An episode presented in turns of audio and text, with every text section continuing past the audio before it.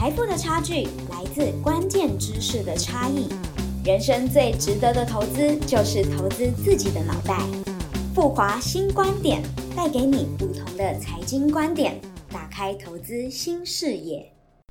各位听众朋友，大家好，我是富华投信的 Rex，欢迎收听富华新观点的开箱研究员单元。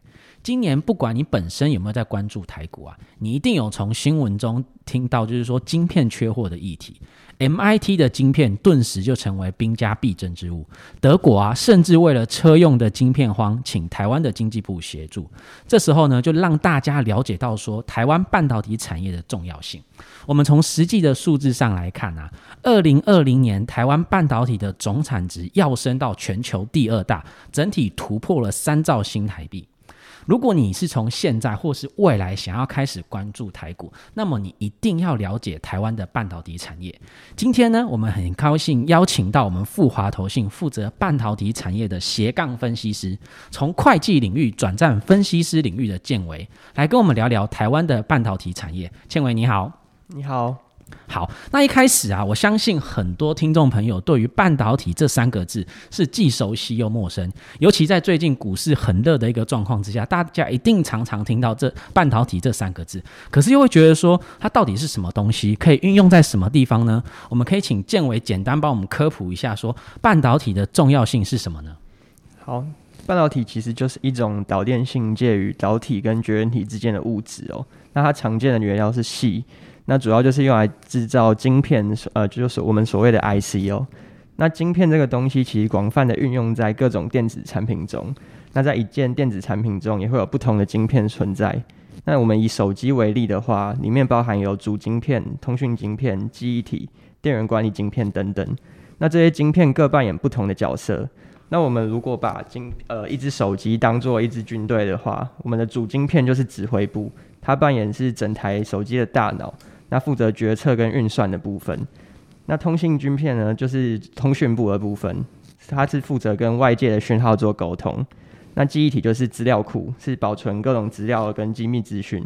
电源管理晶片晶片则是机房，是负责管理电力电源相关的事。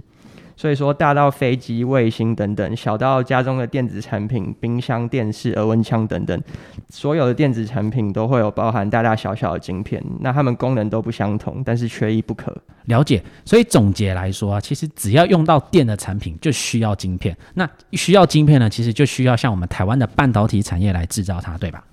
是的，没错。哦，那进一步啊，其实我们最近啊，常常也在媒体中去听到，就是说护国神山，护国神山。但其实啊，台湾的半导体及产业啊，其实是一个护国群山，它有非常完整的上游、中游、下游的产业链。简单来说，其实就可以分成说设计、制造以及封测。那我们可以请建伟简单来介绍一下，说这三个上中下游各自在做什么吗？好。其实半导体的经营模式是可以分成 IDN，就是垂直整合，以及垂直分工两种模式。那如果以垂直分工呢，就是可以像刚 Rex 说的，就是有 IC 设计、跟中游的 IC 制造以及下游的封测。那 IDN 的话，则是把这三种全部包在一家公司身上。那最大家最熟知的就是我们知道的 Intel，就是全世界最有名的、最大的 IDN 的公司哦。那这样台湾的话，应该会是比较分，应该说注重在就是垂直分工的一个产业嘛？对，是没错。台湾在垂直分工的半导体产业链其实是非常完整的。那我们首先从 IC 设计的部分来做介绍。IT 设计公司又叫做 Fabulous，就是无厂半导体的意思哦。那他做的东，他做的事情就是晶片的电路设计，也就是说画出晶片的设计图。因此要设计出具有高效能跟高 CP 值的晶片，就是这些 IC 设计公司的目标。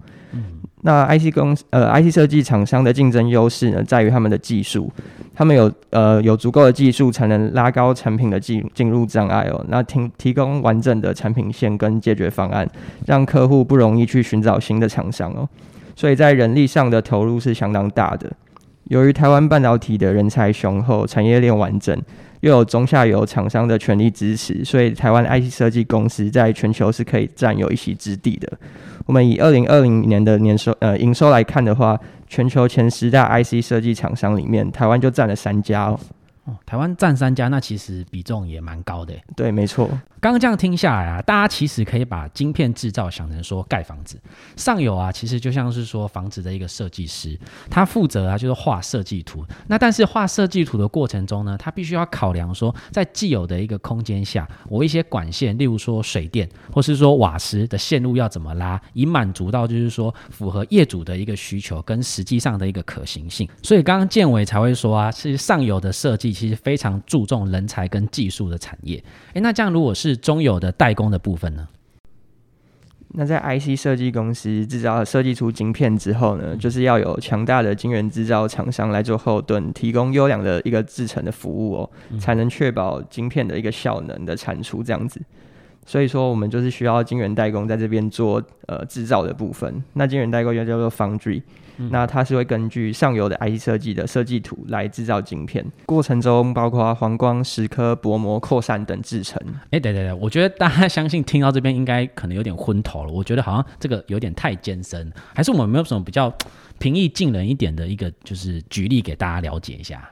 好，那其实像贤哥刚刚说的哦，就是晶片的制造就是跟盖大楼、盖房子是类似的哦，它就是一层一层堆叠上去的。那制程越先进呢，它的电晶体密度就会越大，那它需要的层数就会越多。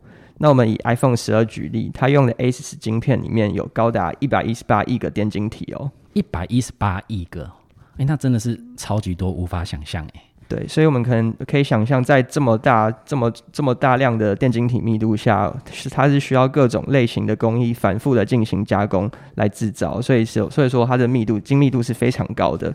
那这样听起来真的是，我觉得。在制造晶片的一个那个工艺来讲的话，真的是我觉得一般人可能有点无法想象啊。可是我这边也其实想要进一步问一下，说其实我们常常听到说，大家在晶片制造的时候有什么几纳米、几纳米啊？那可以就是来请建伟来跟大家解讲解说一下，是说这个纳米到底是指什么意思吗？嗯，纳米呃就不免俗了，还是跟大家讲一下，纳米其实它的它的厚度其实就只有头发的十万分之一哦，其实是非常细微的。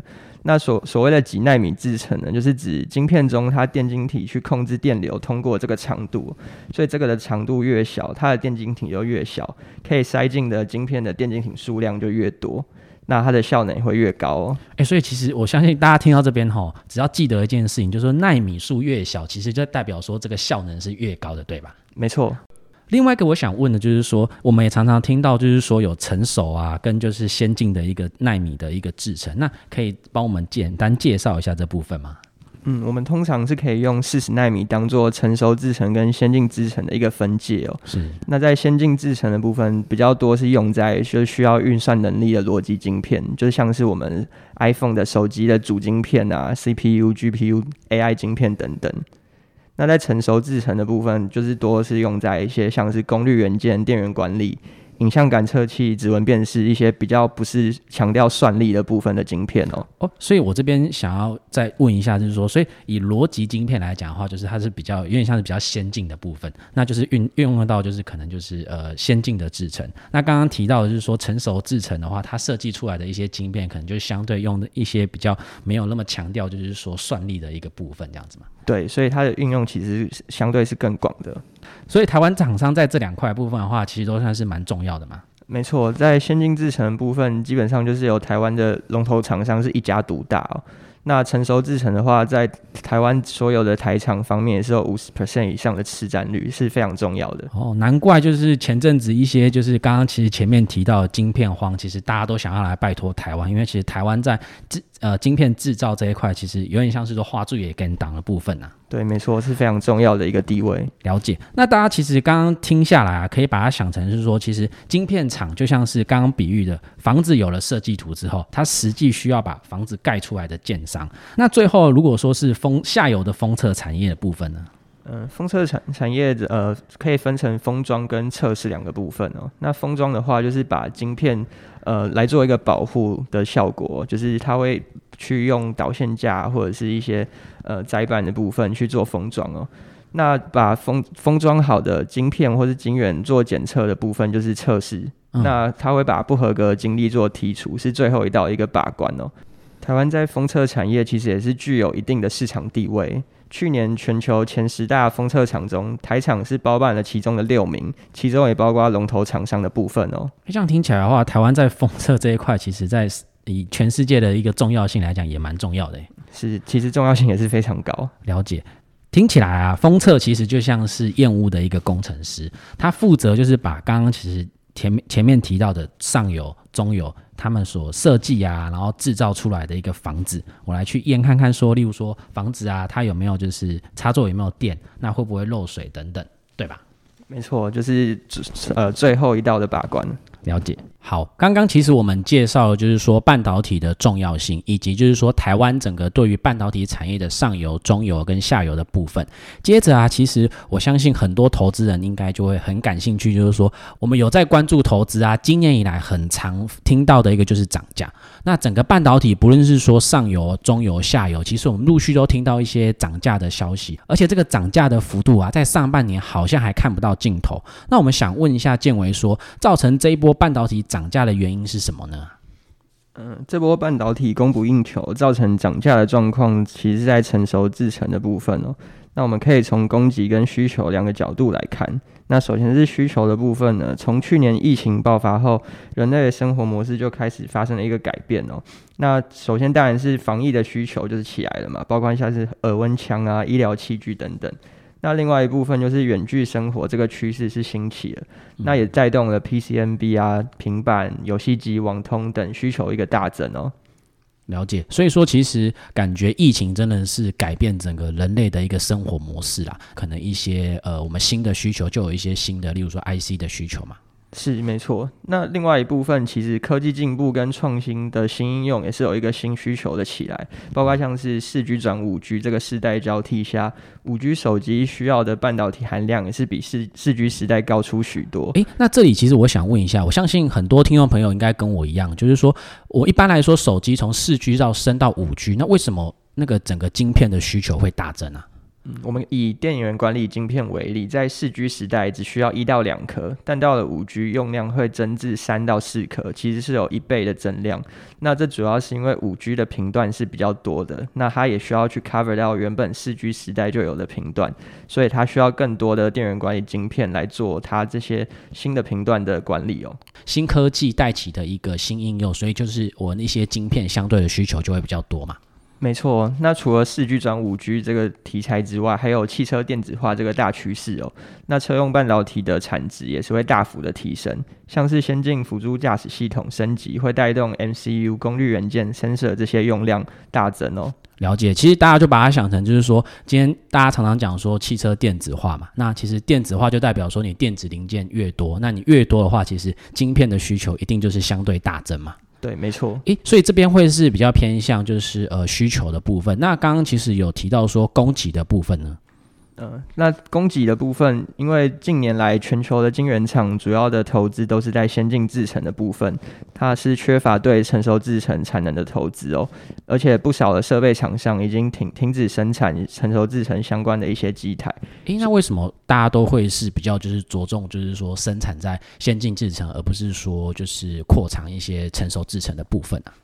因为这也可以对应到需求的部分。过去在成熟制程这一块的需求是没有像现在这么多，但因为现在有了疫情，加上科技进步，这些新的需求爆发是呃百花齐放的状况，所以这让半导体的需求突然大增了很多。那这些需求都是来自成熟制程为主。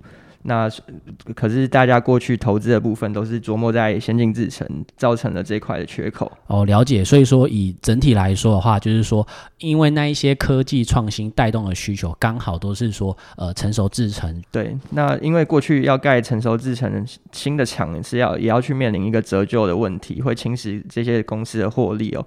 是，所以这也是为什么厂商不会轻易扩产的一个原因。了解。所以总结这一波涨价的原因啊，其实就像刚刚建伟提。提到的是，主要是来自于成熟制成的部分。那我们可以进一步再帮大家，就是说分成供给跟需求来看的话，其实需求就是说疫情啊，整个带动就是说人类生活模式改变衍生出来的，会有一些新需求。例如说，可能刚刚提到的 work from home 啊，或者是说耳温枪等等一些的需求。那以及就是第二个部分啊，就是科技创新带动整个产业结构的改变。像刚刚提到，可能四 G 转五 G，我需要的晶片数就变多了，以及就是说大家。常常最近很热门的听到车用电子化，当我的电子零件变多之后，其实我对应来说，我的晶片的需求一定也是整体的提高。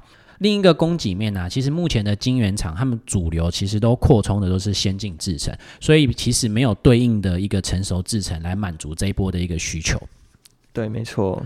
另外啊，其实我们可以发现说啊，最近我们从新闻中可以得知啊，蛮多的一些台湾代工大厂其实都纷纷就是宣告宣布调高资本支出啊。那是否代表说整个半导体的产业未来的一到三年整个前景是看好的、啊？那我这边还是想以呃需求的部分来看这个整个产业的发展哦。那我们还是以车用半导体这一块为例子哦，在汽车电子化这个大趋势下，车用半导体的产值大幅提升哦。那刚提过的就是先进呃驾驶系统会带动 MCU 功率元件这些需求的增加。那这根据车用半导体大厂 onsemi 的一个估计，单台汽车的半导体成本会从 L2 的自驾车五百八十元。提升到 L4 的一千七百六十元哦，是有两倍以上一个提升哦。诶，这里我我好奇想问一下，就是那个 L two 跟 L four 代表是什么意思啊？那 L2 的部分呢，它它指的还是以驾驶者为主要操控车辆的部分，但是现在大多的车厂主打等级就是在这个部分，包括像特斯拉都是。那到了 L4 就是完全由车辆来做自驾，基本上电脑就已经可以控制你的。整台车的一个运作，哦目前像是 Google 的 Waymo 就是有具备 L4 的能力哦。哦，了解。所以说，其实 L one 到 L four 的话，它代表就是说整个车子自驾的一个能力就对了。对，没错。所以说，其实当车子自驾的程度越高，势必其实它需要的这些晶片，其实需求一定也越来越高嘛。对，没像是呃呃相关的装置，像是雷达、光达、车载镜头、感测器等等，它都是需要更好、更加性能的 MCU 来做感测数据，并且做一些控制跟处理哦。那另。外像是 GPU 大厂，就是 NVIDIA 的部分，也有在汽车做一个布局，也是相当积极的。那目前也有跟宾士来做一个合作，所以未来宾士所采用的自动驾驶的功能，也都是由 NVIDIA 下一代的这个平台做支援哦。所以可以看到车用这一块的需求其实是非常长远的。了解，那其实我相信，可能很多听众朋友会跟我有一个疑问，就是说，其实除了车用以外，其实还有什么样的新需求，可能真的会足以支撑说整个晶片的一个需求呢？另外，另外一个更长线的需求就是在 AI 的部分哦，那这可能是半导体产业下个十年的一个成长的主要的关键哦。嗯，那目前还是蛮多 AI 的一个案例都是仰赖演算法，透过软体来做执行。嗯但是如果要对到即时计算、连线跟感测来做反映这个需要的话，还是需要呃为 AI 量身打造各式样的晶片来满足这些需求。所以未来 AI 这一块的成长也是非常值得期待的。了解。那刚刚其实除了需求来看的话，那供给的部分的话，会有我们有什么一些呃发现吗？嗯，那我们从晶圆代工这些大厂的资本支出也可以看出，呃，最近几次法说会法说会释出的讯息都是越来越积极的，所以说未来这些厂商的资本支出方向跟它的投入的成的金额来看，都是非常可以显示半导体在未来几年都有强大的需求，让这些厂商愿意在不管是先进制程或者是成熟制程都有一定的投资哦。好，那就是整个半导体产业啊，就是未来一到三年的一个展望啊。其实我们就是从刚刚从呃需求面来分析，就是说一些科技创新，例如说车用，或者是说一些 AI 的运算带动的一个呃需求，以及我们从呃供给面来看，其实蛮多的一些大大厂，它都愿意去投入一些资本支出来满足这些产能来看。以这样整体看下来，其实我们认为说一到三未来一到三年的一个呃展望来看的话，我们是偏向正向看待啦。可是呢，其实我们这边也想要提到一些关于风险部分的一个议题啊。最近啊，我们从新闻也常常听到一些科技大佬纷纷提出一些 overbooking 的一个现象。那这边跟大家稍微介绍一下 overbooking 的意思，就是说可能呃我今天因为缺料嘛，所以比如说我原本一个厂商，我可能只要需要可能一万吨的料，可是因为刚缺料的问题啊，所以他可能跟 A 厂商下了一万，B 厂商也同步下了一万，C 厂商也可能下了一万来去抢产能。整个半导体产业面临 overbooking 的一个风险是高的嘛？嗯，是 overbooking 确实是大家相当关注的一个重点哦。那蛮蛮多人都去警示到，像是库存天数的拉长，这可能让半导体厂商未来会面临库存去化的一个风险。但从下面几点可以看到，这个风险其实呃没有相对是没有那么严重的、那首先就是去年上半年疫情在中国爆发之后，全球的产业都面临一个断料的问题嘛，所以这个对呃下游零组件呃断料之下，终端的产品是做不出来，所以这也让这些厂商去。提高他们做做做一个备货动作的一个水准哦。嗯，那另外也在汽车的部分，也是因为去年上半年销量不佳，那零库存的原则让他们纷纷取消了订单的部分。但是下半年因为反弹的速度超出预期，这些车车厂就陷入没有晶片可以用的情况。所以零库存、零库存的原则也被打破，转向去积极的备货。了解，所以说其实以有点像是说疫情打乱了整个，就是一些供应商备货的一个原本的一个原则啦。对，没错，因为现在疫情还是没有看到尽头的一个状况，就可能也要在疫疫苗真的在大家都实打之后，才会有一个消缓的迹象。所以对于库存这个部分，大家还是会倾向去比较积极的去做备货。诶那这样会不会发生？就是说，如果疫情结束之后，可能这个备货的一个原则又会回到原本是说可能零库存这个模式啊？嗯，但另外一方面，我们从金源龙头的一个法说也有提到，因为除了疫情之外，地缘政治的一个关系紧张，也是让客户有拉高库存的一个动作来应应哦。那就是所谓地缘政治，就是中美一些关系了，所以一些中国的厂商在备库存这个部分也是会做的比较积极。那加上产能这个紧张的状况也是持续到明年以上，所以客户这个部分也是会呃持续去增加它的库存哦。了解，所以库存的部分其实我是我们比较不用担心。可是你们有看到一些可能比较潜在的一个风险吗？嗯，我觉得大家要注意的是，在这个大家竭尽所能备货的一个情况下，总会有备料不齐的状况发生哦。因为并不是所有的料号都是有缺缺这么严重的状况，所以有的料一定是备的多，有的料备的少。是，那备如果这种情况发生，就会影响到最后的产品出货，所以还是要去观察一下哪一些是所谓的备的料。比较多的部分，哪些是备的少的部分哦？那如果备的多，是不是它就会面临到调整？这是有可能发生的。诶，那这部分备的料多跟料少的意思是说，可能假设我今天要生产一部手机好了，我可能需要 A 零件，比如说一百，然后 B 零件可能也是一百。可是因为在不同的一个，比如说呃供需紧张的部分，我可能 A 零件我可能有一百，可是我 B 零件我备到只有五十。那我势必最后生产出来可能就只有五十部，因为我两个零件都需要，是这个意思吗？对，没错，所以那个多备的部分可能就会被调整了。哦，了解。所以说以刚刚提到的风险来看的话，我们可以从就是说，呃，厂商的备料思维其实的确它是在改变啊，所以这部分来讲，我们是相对比较不担心就是 overbooking 的这个议题。可是啊，长短料的议题啊，是我们值得注意的一个风险。今天呢，其实我们很开心，就是跟建伟聊了蛮多的啦。我们其实介绍了，就是说整个呃半导体的一个应用啊，包进一步啊，包括是说台湾整个半导体的优势，例如说上中下游整体的一个重要性，以及呢，其实我们从呃整个全世界的一个供给跟需求来去呃针对，就是说未来三年的展望，其实我们是偏向正向的看待。可是唯一的风险呢，就是大家可能要注意是说整个半导体的长短。料的这个议题啦，那最后啊，其实这边想要问一下建伟是说，其实刚刚这样聊下来，发觉说整个呃半导体上中下游其实学问非常多啦。那你平常是一个人就 cover 这么多的一个产业吗？嗯，没有，其实我呃主要是负责在下游封测这个部分哦。那我们其他的。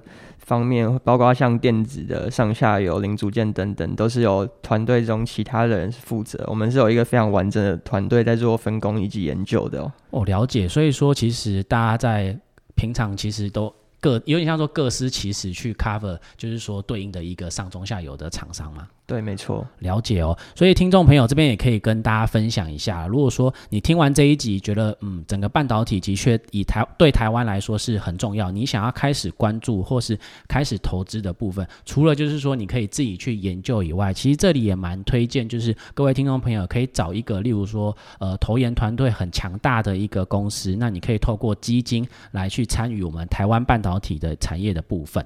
好，如果你听完这一集，其实蛮喜欢我们讨论的内容的话，欢迎订阅我们，然后以以及分享，就是给就是你所有的亲朋好友收听富华新观点。我们下次见，拜拜，拜拜。